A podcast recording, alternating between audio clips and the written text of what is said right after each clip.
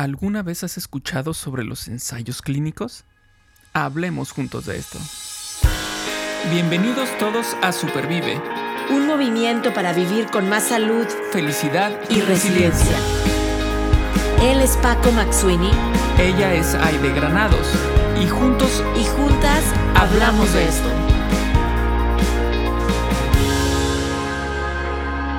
Porque valoras tu salud tanto como valoras a tu familia Supervive es para ti. Este podcast es para ti. El contenido es informativo y educativo. Sin embargo, de ninguna manera constituye consejo médico o sustituye una consulta con un profesional de la salud. Las opiniones expresadas por nuestros invitados son personales y su participación no implica un respaldo a ellos o a la entidad que representen. En más de una ocasión también ya hemos escuchado dentro de varios términos que hemos hablado aquí en, Supervive, en episodios anteriores, eh, muchas veces digo, ya hemos hablado, o han escuchado, o hemos dicho, pero es que es algo que, que de pronto surge en nuestro día a día, sobre todo cuando estamos en temas médicos. Y en este caso, les quiero decir que ya hemos escuchado alguna vez el término ensayos clínicos. O también, por ejemplo, estudios clínicos, ¿no? Hay, hay gente que le llama también así. Pero es algo que de pronto aparece en nuestro radar. Pero también, inmediatamente después, viene la pregunta, ¿y eso qué es? ¿Y eso cómo se come? ¿Y eso de qué se trata? Bueno, pues el día de hoy vamos a platicar y vamos a aprender sobre este tema. Y tenemos un gran invitado para que nos ilumine con esta información que de pronto nosotros queremos conocer. Y tenemos que echar mano de grandes invitados para que nos, para que nos enseñen sobre los temas, ¿no? Pero antes quiero saludar a Aide. ¿Cómo estás, Aide? Ah, muy contenta, Paco. Gracias, gracias a todos los que nos escuchan porque es un tema más que vamos a estar poniendo en esta lista de temas de bienestar que Supervive ha tratado a lo largo de ya casi cuatro años, ¿no? Y, y si hiciéramos una lista de todos los invitados e invitadas que hemos tenido, la verdad es que siempre decimos que estamos de manteles largos. Y es que es cierto, porque en verdad es que estos temas vienen, tú bien dices, usas la, el verbo iluminar, echar luz. Eh, no son temas en donde seamos expertos, Paco y yo, pero estamos interesados y somos curiosos, como muchos de quienes hoy nos escuchan, ¿verdad? Tienen esta curiosidad, tenemos curiosidad de aprender, de saber un poquito más para tomar mejores decisiones. Y este tema de los ensayos clínicos es un tema crucial para uno y para compartirlo, porque necesitamos saber de qué son, de qué se trata, como dices Paco, con qué se come. En fin, y, bueno, súper invitado que vamos a tener el de hoy. Platícanos, Paco, quién es, por qué está aquí y pues porque yo ya quiero empezar a hacerle preguntas. Claro, claro, pues te voy a platicar. Él es el doctor Jairo Olivares y te voy a contar que él recibió su beca de capacitación en oncología y hematología en la Universidad Case Western Reserve en Cleveland, Ohio, y actualmente es miembro de Texas Oncology. Está certificado por la Junta tanto en hematología como en oncología y es miembro de la Asociación Médica Estadounidense, la Asociación Estadounidense de Oncología Clínica, el Colegio Estadounidense de Médicos y la Sociedad Estadounidense de Hematología.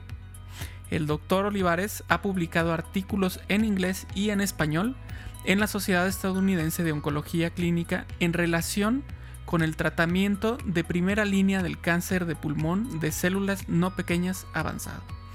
Entonces, tenemos aquí a un gran especialista con respecto a oncología y hematología y vamos a platicar entonces sobre este tema de qué onda con los ensayos clínicos, qué son.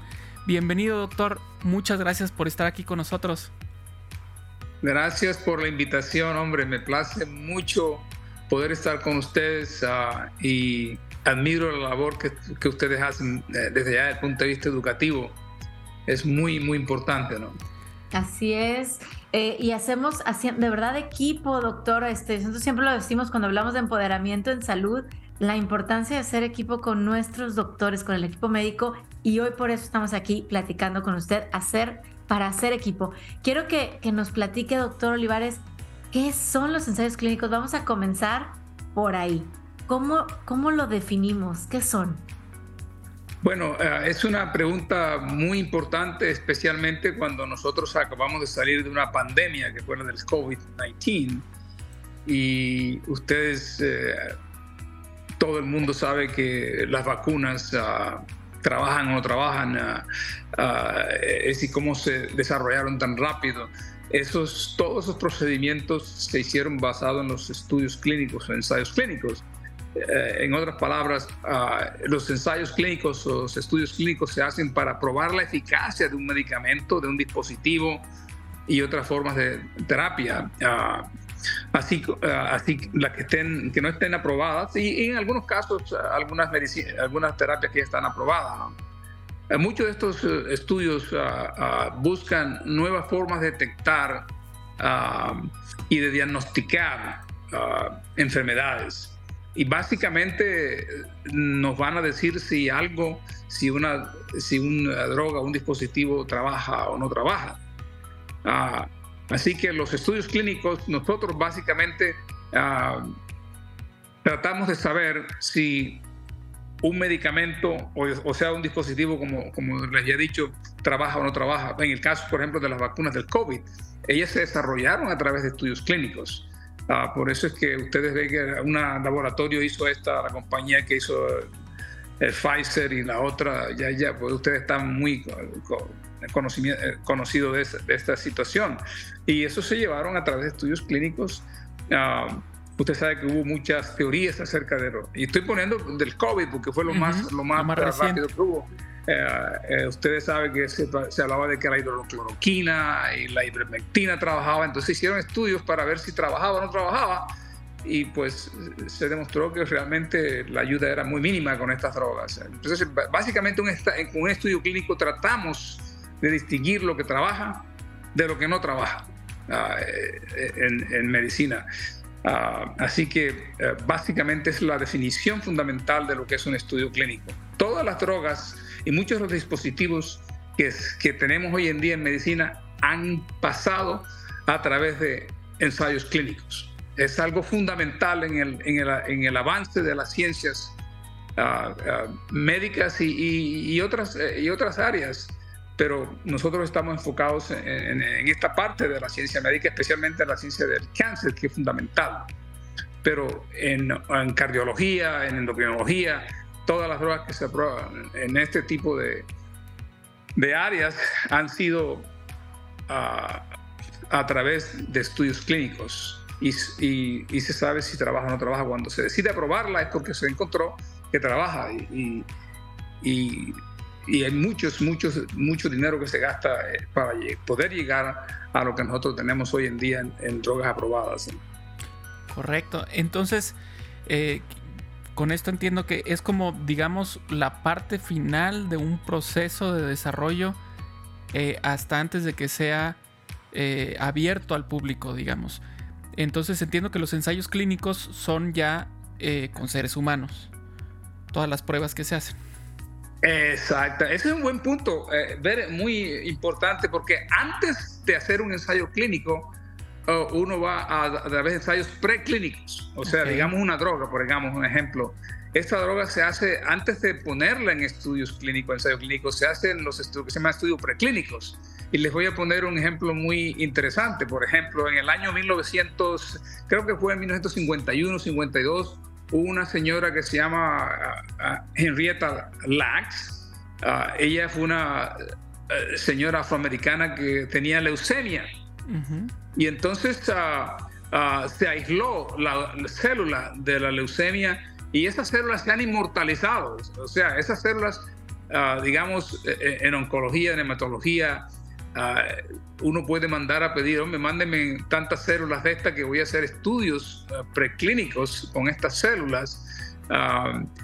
y entonces los, se pueden hacer en, en estudios en células y se pueden hacer en animales. Entonces, por ejemplo, cuando una droga se va a desarrollar, uno hace estudios preclínicos, ya sea a nivel celular, como se hace con la célula esta famosa de Henrietta Lacks, que se llama uh, uh, y, y, se, da, se da uno cuenta si, si trabaja en animales o no animales, y una vez que uno tiene idea de que sí se puede, se puede, entonces uno va a lo que se llama estudios clínicos, pero ya son, ya se han hecho estudios preclínicos antes de hacer eh, esos estudios clínicos. Y estos estudios clínicos van a través de fases, es lo que se llama la fase 1, la fase 2, la fase 3 y la fase hasta la fase 4. Ah, digamos en la fase 1, cuando ya uno hace un ensayo clínico y va a la fase 1, uno coge un pequeño número de pacientes de 10 a 12 y el único propósito del estudio de fase 1 es, es, ah, ah, es saber si, si el tratamiento es seguro. Eso es básicamente. No se trata de buscar si la droga trabaja o no trabaja. Ah, uno lo que trata de buscar es si es seguro. Es, es importante la, la seguridad en, en, en, los estudios de fase 1. en la fase 2, es cuando tratamos de, bueno, sí es seguro, mm, podemos seguir adelante. Y entonces lo que se pregunta en la fase 2 del estudio es, ¿es eficaz? ¿Sirve o no sirve? Ah, eso es lo que tratamos de hacer en la fase 2. Y ya viene a la fase 3, es cuando ah, se dice si el tratamiento este nuevo es, es, es mejor que el tratamiento convencional que tenemos. Es, ya eso sí es importante. Ah, y en la fase 4, ah, y en la fase 4 es cuando, eh, después que se aprueba una droga, ya en fase 3, y la droga trabaja, se aprueba, va a través de organizaciones como la FDA, la eh, Federal Drug Administration, y, y, entonces a principio se, se haga un seguimiento a esa droga para ver si viene con algunos efectos secundarios. Ha habido algunas drogas que se han retirado del mercado porque se ha encontrado que estudios que se han hecho después que la droga fue aprobada, ah, resultó que tenía efectos indeseables o inaceptables. Entonces, eso, esas son las fases por las que se va ah, ah, antes de aprobar una droga. Y todas las drogas que están en el mercado han ido a través del mismo proceso. Wow, qué, qué interesante información. La verdad es que de verdad que estoy aprendiendo, o sea, lo que habla de los ensayos preclínicos yo no, no lo había escuchado eh, y todas estas fases y, procesos, pero le voy a comentar algo, doctor Olivares, que a lo mejor también quienes nos están escuchando lo están sintiendo, es, es una emoción la que voy a, lo que voy a comentar, una pregunta con una emoción. Yo soy superviviente de cáncer, Paco es superviviente de esclerosis múltiple, yo creo que en alguna visita médica hemos hemos hablado con nuestros doctores de ensayos clínicos, ¿ok? Pero al estarlo escuchando, estoy sintiendo este, un poco de incertidumbre aquí en la boca del estómago, porque por ejemplo en la fase 1, un grupo entre 10 y 12 personas y estamos hablando de, vamos a ver si es seguro. Entonces yo digo, a ver, ¿qué me puede motivar a mí como paciente? O me voy más allá, ¿qué me puede motivar a mí como mamá o como papá aceptar que mi hijo o aceptar que yo participe en un ensayo clínico fase 1 cuando estamos hablando de ese tema de seguridad. ¿Cómo los doctores están velando? Pues porque realmente esto sea seguro. No sé si me, si me explico. Sí, sí. Bueno, yo trabajo con, como ustedes saben, con el Merrick Crowley Cancer Research Institute los pacientes, eh, la mayoría de los estudios que hacemos es fase 1, fase 1A, fase 1B. Hay pequeña diferencia entre ellos, ah, fase 2. Ah, ah, pero ahí recibimos pacientes que ya han sido, como dicen, desahuciados. Para nosotros los hispanos sabemos qué significa ser desahuciado. Son pacientes que ya han agotado toda la terapia disponible para ellos. Entonces, si hay una esperanza Ah, en el Mary Crowley, our logo, nuestro logo es Hope Live Here, la esperanza vive aquí.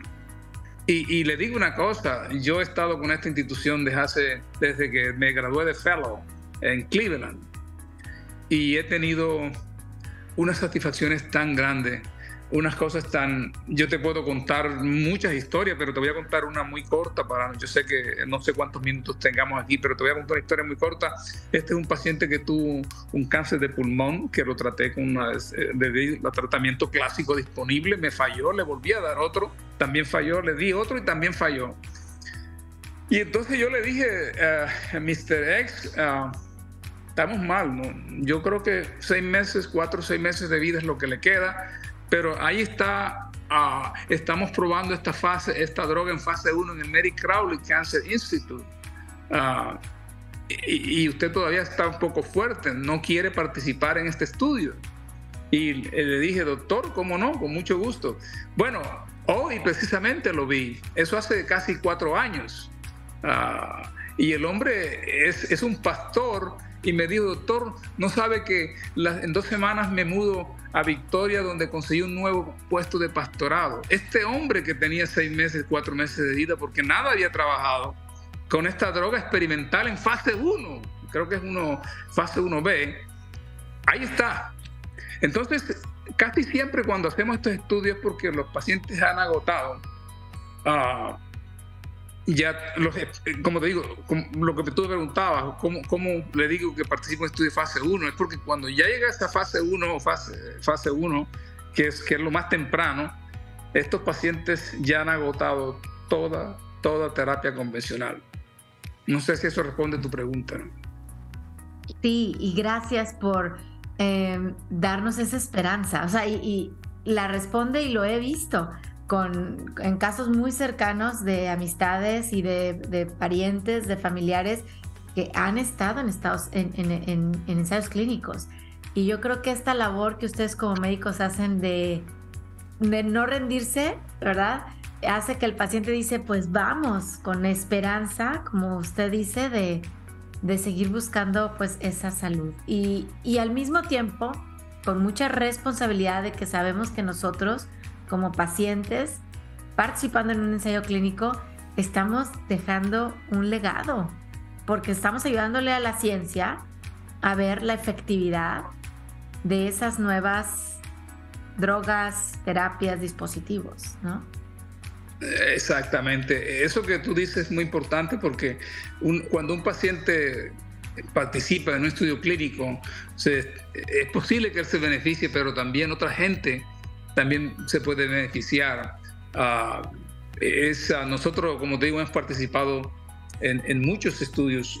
O sea, yo he estado envuelto en, esta institución por mucho tiempo y he visto eh, eh, la alegría de, de estas drogas que hoy en día son estándar, cómo, cómo llegaron a donde llegaron, cómo, cómo, cómo se pudieron aprobar y cómo han resultado en, en, muchas vidas, muchos pacientes que hemos podido curar y algunos que no hemos podido curar, hemos domado la enfermedad de tal manera que hacemos el cáncer como una enfermedad crónica y hoy en día muchos cánceres en estado avanzado, en estado 4, los pacientes pueden vivir una vida casi normal es como, como si tuvieran diabetes o como si tuvieran hipertensión y eso es debido a la participación en los estudios clínicos, eh, fundamentalmente para ello.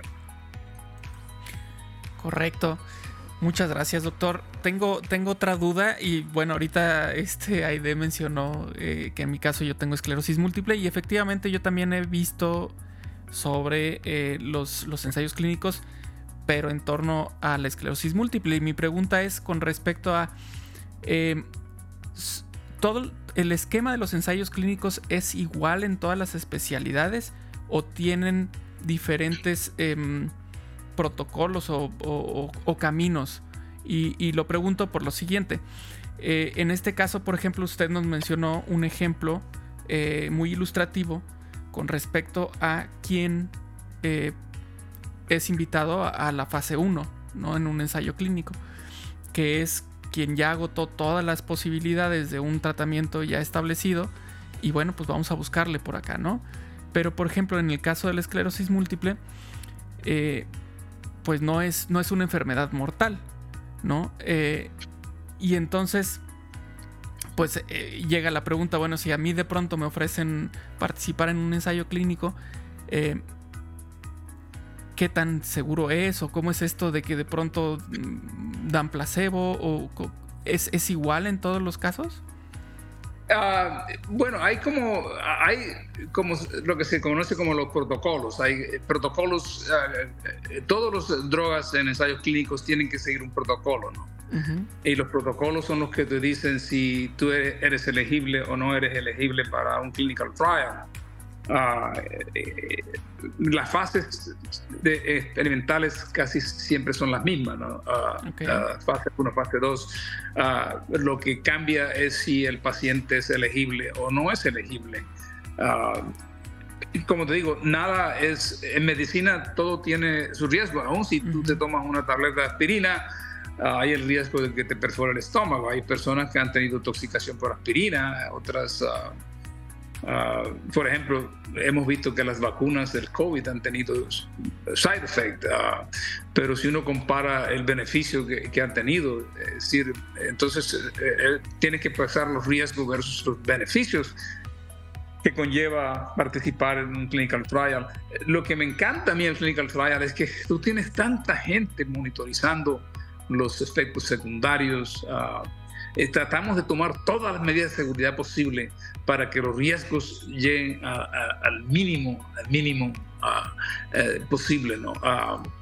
y yo, me acuerdo de, un paciente ah, que, que, tuvo un sarcoma, que es un cáncer letal. El hombre ya había agotado todo y vino a nuestra institución cuando se estaba por, por saber si la inmunoterapia, que es el futuro de la ciencia en oncología, uh, eh, servía o no servía. Eh, estaba una droga que hoy, en día es una de las más usadas. En ese tiempo, eso estoy hablando de unos 7, 8 años, ah, y estaba el pembrolizumab. Y uno de los efectos secundarios del pembrolizumab es que puede afectar los riñones, eh, afectaba los riñones. Entonces él notamos que la creatina se le estaba subiendo, pero con el pembrolizumab el cáncer había desaparecido pero el protocolo donde él estaba requería que si la creatinina subía de, por encima de 1.5, había que quitarlo del estudio. Eso lo decía el protocolo. Mire, el hombre lloraba y decía, no me importa si tienen que hacerme un trasplante de riñón, no me quiten la droga. Pero tuvimos que quitársela porque el protocolo exigía que se le quitara. Y él estuvo bien por un año más y después el cáncer definitivamente se lo tomó. Hoy en día esa droga se usa en mantenimiento, fíjese usted lo que es, cómo ha cambiado. En ese tiempo, si se le hubiera dado mantenimiento con esa droga, el hombre quizás estuviera vivo todavía.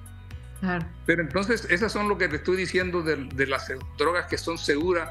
Eh, eh, tratamos de minimizar los efectos secundarios, tratamos de buscar todas las pruebas de que hagan las drogas estas, aunque son todavía en fase 1, en fase 2, lo menos, eh, eh, lo, menos eh, lo menos tóxica posible, porque aún el tratamiento estándar también tiene sus efectos. O sea que no hay nada 100% que no tenga, que no, que no tenga un poco de, de, de, peligro, de efectos. secundarios. Pero como te digo, los pacientes están monitorizados por el... Tiene enfermera, por ejemplo, no sé, los invitaría algún día que pasaran por el Mary Crowley para mostrarles nuestras facilidades y vean cómo está la, enfermera de research, la enfermera que coordina el research, la CMA, los PA, y están los doctores que estamos ahí siempre a todo momento.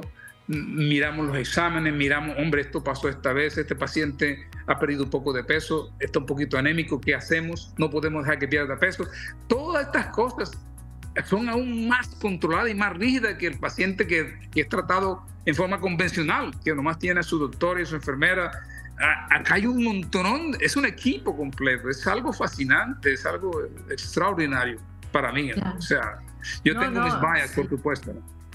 Claro, no, pero, es que la verdad es que usted está hablando de, pues, son, son temas difíciles, ¿no? Eh, como usted dice, ya se agotó, es bien difícil escuchar esta droga, esta quimioterapia, la cirugía, la radiación no funcionó en el caso del cáncer o la enfermedad, otra enfermedad va avanzando o hay más efectos secundarios con los cuales la calidad de vida pues se va para abajo, es bien difícil. Pero al estar escuchando y enterarnos de cómo funciona un ensayo clínico, un clinical trial, yo creo que eh, la información pues abre, es poder, ¿no? Como dicen. Y a mí me, me está dando datos muy concretos para decir, ok, ahora entiendo. Y sí creo que es esperanza justo para estas eh, personas, como se dice, que ya probaron todo y, dicen, ya, hasta aquí llegamos. Entonces se abre una ventana, se abre una puerta con los riesgos que conlleva, pero me, me pude imaginar lo que usted está escribiendo. Si generalmente tengo una enfermera y mi oncólogo, ¿verdad? Y ahorita voy a tener a más personas checando más variables, pues obviamente están haciendo todo lo posible porque yo esté bien y porque más gente a través de, de mi participación esté bien, ¿verdad? La ciencia, ¿cómo va a avanzar la ciencia? Pues gracias a estos también ensayos clínicos, ya puso el ejemplo, drogas que hace siete años estaban en fase 1, 2, 3 o 4, hoy se están usando para X o por Y. Y siete años se oye mucho, pero no es nada. O sea... Eh, bueno, eh, los, los, estudios de fase 1 demoran como unos uh, ocho meses, un año. Ya los de fase 3 se demoran un poco. Te digo de esto porque esa droga, el pembrolizumab se probó hace como unos cuatro o cinco años. Uh, el ipilimumab, otra droga que se aprobó allá, o sea, la droga, e, es el caso que te dije, eh, pasó un poquito antes de que la droga sea aprobada. ¿Ves? Ah, que fue interesante que la droga, eh, desgraciadamente este señor no le dio tiempo porque él, un año después el cáncer le vino para atrás cuando al año siguiente ya la droga fue aprobada. Ah, ahora el FDA trata de drogas que son, que, que pacientes que no tienen mucha opción, aprobarlas lo más rápido posible aunque después en el fase 4, como te decía, le seguimos un seguimiento a esas drogas para estar seguro que si se presenta un efecto secundario, pues eh, seguir con ella o buscar de mejorarlo o bajarle la dosis, decirle, bueno, esta dosis es muy alta. Encontramos que esta dosis es mejor, ah, aún después de que la droga ha sido aprobada. Entonces, eh, hay tantas variables a veces en, esta área, porque como tú sabes, la medicina no es una ciencia exacta, uno y uno no son dos. Aquí uno y uno pueden ser tres, cuatro, cinco. La medicina es, es, los premios Nobel, por eso se dan en fisiología y medicina, porque la fisiología sí es una ciencia, es una ciencia que se basa en la bioquímica ah, y, y, la anatomía y todas estas cosas. La medicina es un arte, recuerdo lo que decía que el arte de la medicina, donde el, el, el intercambio con el paciente y todas estas cosas otras cosas que son muy importantes, la interacción de la relación del médico con el paciente, eso hace de la medicina el arte de la medicina y la ciencia de la medicina. Entonces la ciencia aquí es lo, que exploramos en estos estudios clínicos, ah, que los avances han sido inmensos, inmensos realmente.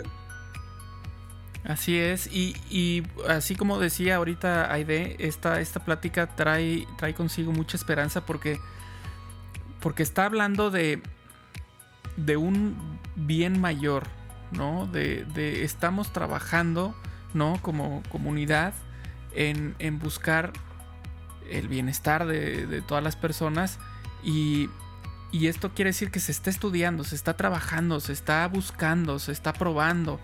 Eh, em, es decir, no hay un estancamiento y, se encontraron estos tres medicamentos y con eso nos quedamos.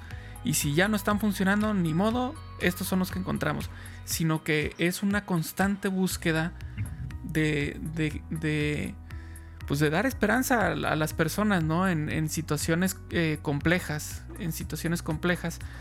Em, y ahorita, por ejemplo, mientras eh, mencionaba sobre los, sobre los medicamentos que estaban en, en, pruebas, me llamó la atención que tenían una terminación que es eh, MUMAP. Ya. ¿Sí? Y, la cosa es que también en, esclerosis los últimos medicamentos también terminan en MUMAP, que es ocrelizumab y es el otro que es que cinta es eh, ofa, ofatumumab. ¿Por, qué, tienen esa terminación? Eh, eh, ¿Así es como los agrupan?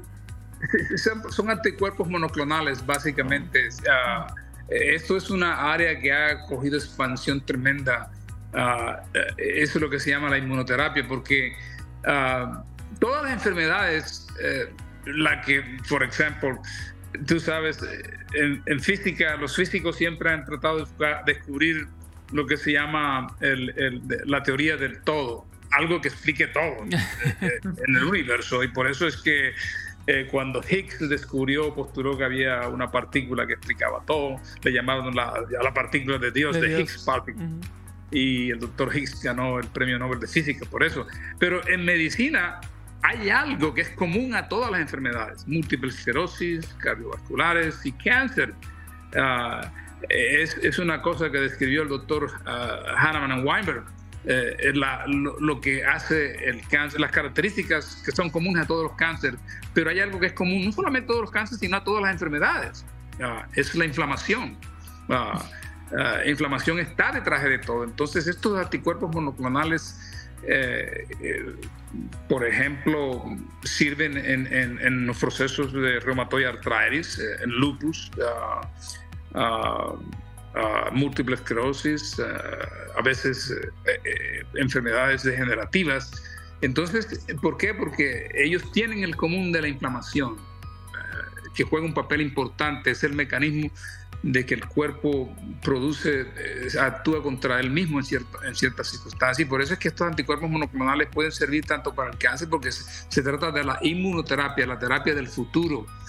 Ah, Ah, así que pues eh, por eso es que podemos ver estas drogas para múltiples esclerosis, para lupus, por ejemplo. Ah, algunas de estas drogas que usamos, que son anticuerpos monoclonales, se pueden utilizar también para tratar estas otras cosas, porque ese es el futuro de la medicina, hacia allá vamos. Y los efectos secundarios son mucho menos que tratar los pacientes con quimioterapia. Entonces, ah, eh, por eso es, porque como te digo, hay una, un background que es común a todas las enfermedades, eh, es la inflamación. Wow. Y un, gran tema que a ver si después también esta es una, una, idea para hablar en otro episodio sobre inflamación crónica, como la antesala de tantas, tantas enfermedades. Eh, crónicas. Em, gracias, doctor, por recordárnoslo. Quiero rescatar una palabra, una palabra que dijo Paco muy rápido y, ahorita no lo hemos platicado, pero es la palabra placebo. Eh, Paco, por ahí estuvo, la, mencionaste, Paco, hace un ratito. Es correcto. Eh, ¿Verdad? Porque e, este es un tema y yo lo leo en los papers, ¿verdad? Este, de las investigaciones y tan, tantos que participaron en este estudio clínico y tantos que tuvieron un placebo, que ahorita quiero que nos explique con sus palabras para todos los que nos escuchan qué es un placebo, pero ¿están presentes en los ensayos clínicos estos placebos? Eh, o, o sí voy a recibir el tratamiento de ensayo clínico que me están ofreciendo? Sí, es, es una pregunta muy importante eh, de sugar table que le llaman la, la, tableta del azúcar, que le llaman el placebo, porque eh, las enfermedades tienen cierto aspecto psicosomático y entonces uno quiere estar seguro que, eh, que la parte psicosomática pues eh, juega un papel importante. Por ejemplo, yo me acuerdo cuando fui a mi, mi pequeña pueblo, a mi tía que, que, era un poco nerviosa, comenzó, se, se, estaba ahogando desesperada, la presión se le subió y, y yo no tenía nada conmigo, ¿no? solamente tenía una pastillita de vitamina C y, le dije, mi tía, esto es lo último que ha salido para lo que usted tiene. le metí eso debajo de la lengua y en cinco minutos estaba como si nada, ¿no? Ese es un placebo, ¿no? Ah, no solamente tiene que ser una tabletita de azúcar, pero en los estudios clínicos, por ejemplo, en fase 1, fase 2, no aceptamos placebos. No hay placebo en esos estudios de fase 1 y fase 2.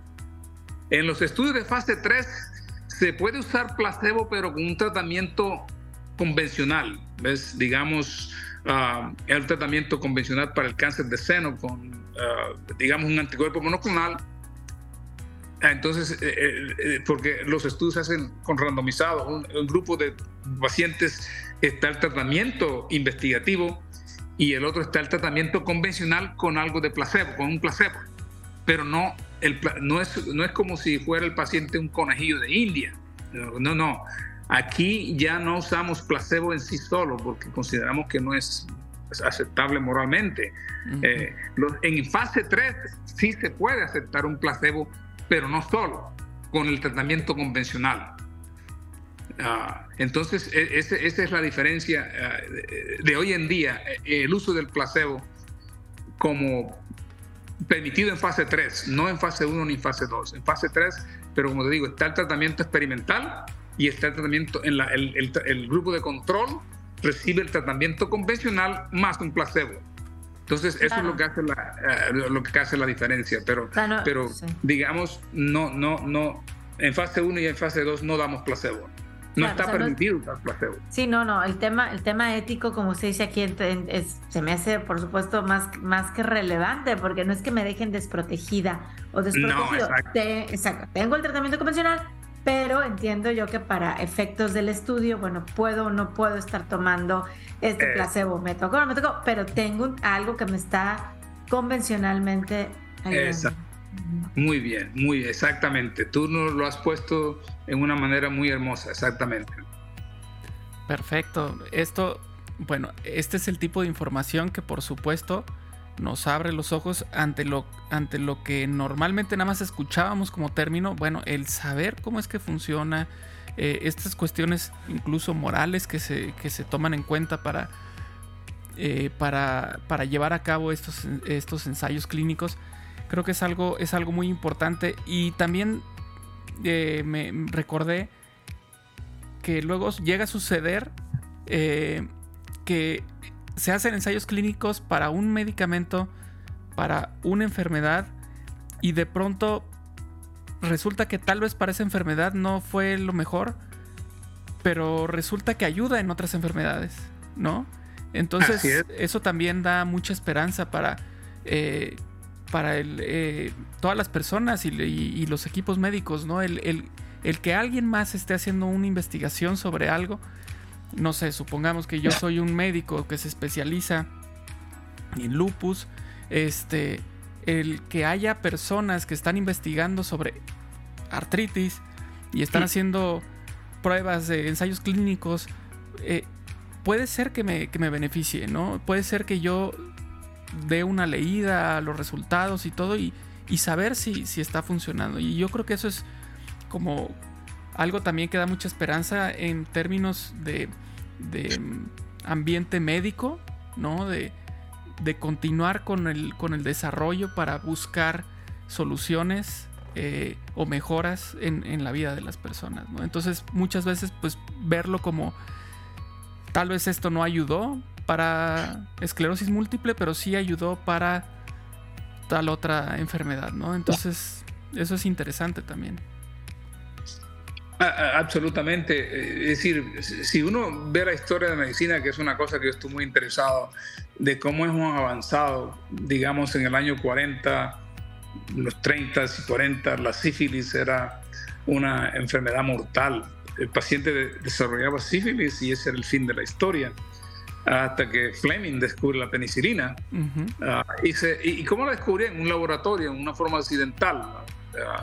Eh, alguien dejó un, un, pedazo de pan viejo y él dejó la puerta abierta de su laboratorio y ahí caían pigajas de ese pan en su, un, un petri dish, un, frasquito donde estaban las bacterias que estaba cultivando y las encontró muertas.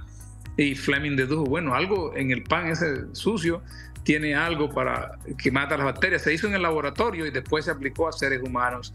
Y hoy en día la sífilis es algo del pasado, lo mismo la tuberculosis, eh, muchas otras enfermedades, aunque desgraciadamente han surgido otro tipo de enfermedades nuevas como la incidencia de cáncer ah, y todo este poco de enfermedades inflamatorias ah, crónicas que, que, han surgido, pero no esperamos, no, no, no, no descansamos Ah, en, en, en, la parte de estos clinical trials o ensayos clínicos que nos ha permitido venir con nuevo armamentario para ayudar a aliviar el sufrimiento de nuestro prójimo. Y eso es lo que hace la medicina ah, única. Ah, yo sé que todas las profesiones son importantes, pero aquí pues ayudar a alguien. Eh, y te cuento el último paciente que vi esta tarde.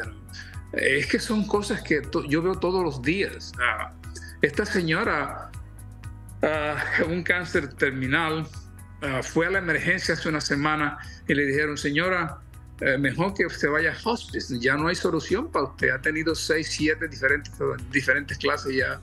Y, la señora tiene, eh, hemos descubierto los avances en medicina, hemos descubierto que ella tiene un gene que podemos que no hay una droga especial para ese gene que ella tiene, un gene adquirido que se desarrolló y que en parte es parte del problema, pero nosotros tenemos un clinical trial que, que va dirigido a ese gene. Y cuando yo le dije que, que, eso estaba disponible, oiga, esa señora no dejaba de llorar. Nomás por darle la esperanza, nomás por darle la esperanza. Eh, hace una semana le habían dicho que, que, mejor se fuera para hospice y que y ahora pues viene y yo le digo, hombre, hay algo. Yo no le prometí nada, ni le produce falta expectaciones, pero le dije algo. tenemos algo para usted aquí que podemos, que podemos usar. Ah, y, es así como hemos visto casos maravillosos.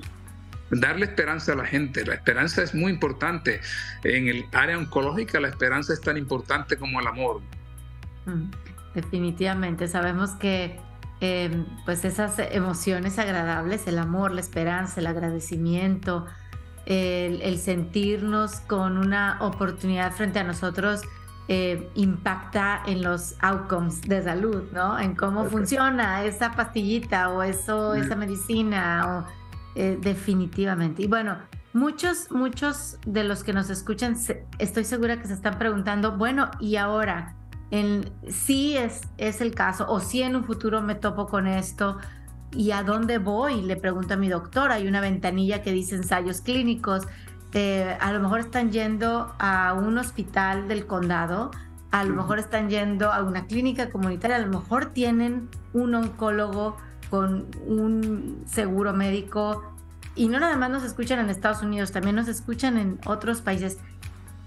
Si una persona está interesada o quisiera platicar con sus doctores de ensayos clínicos, ¿cuál es el camino, doctor Olivares?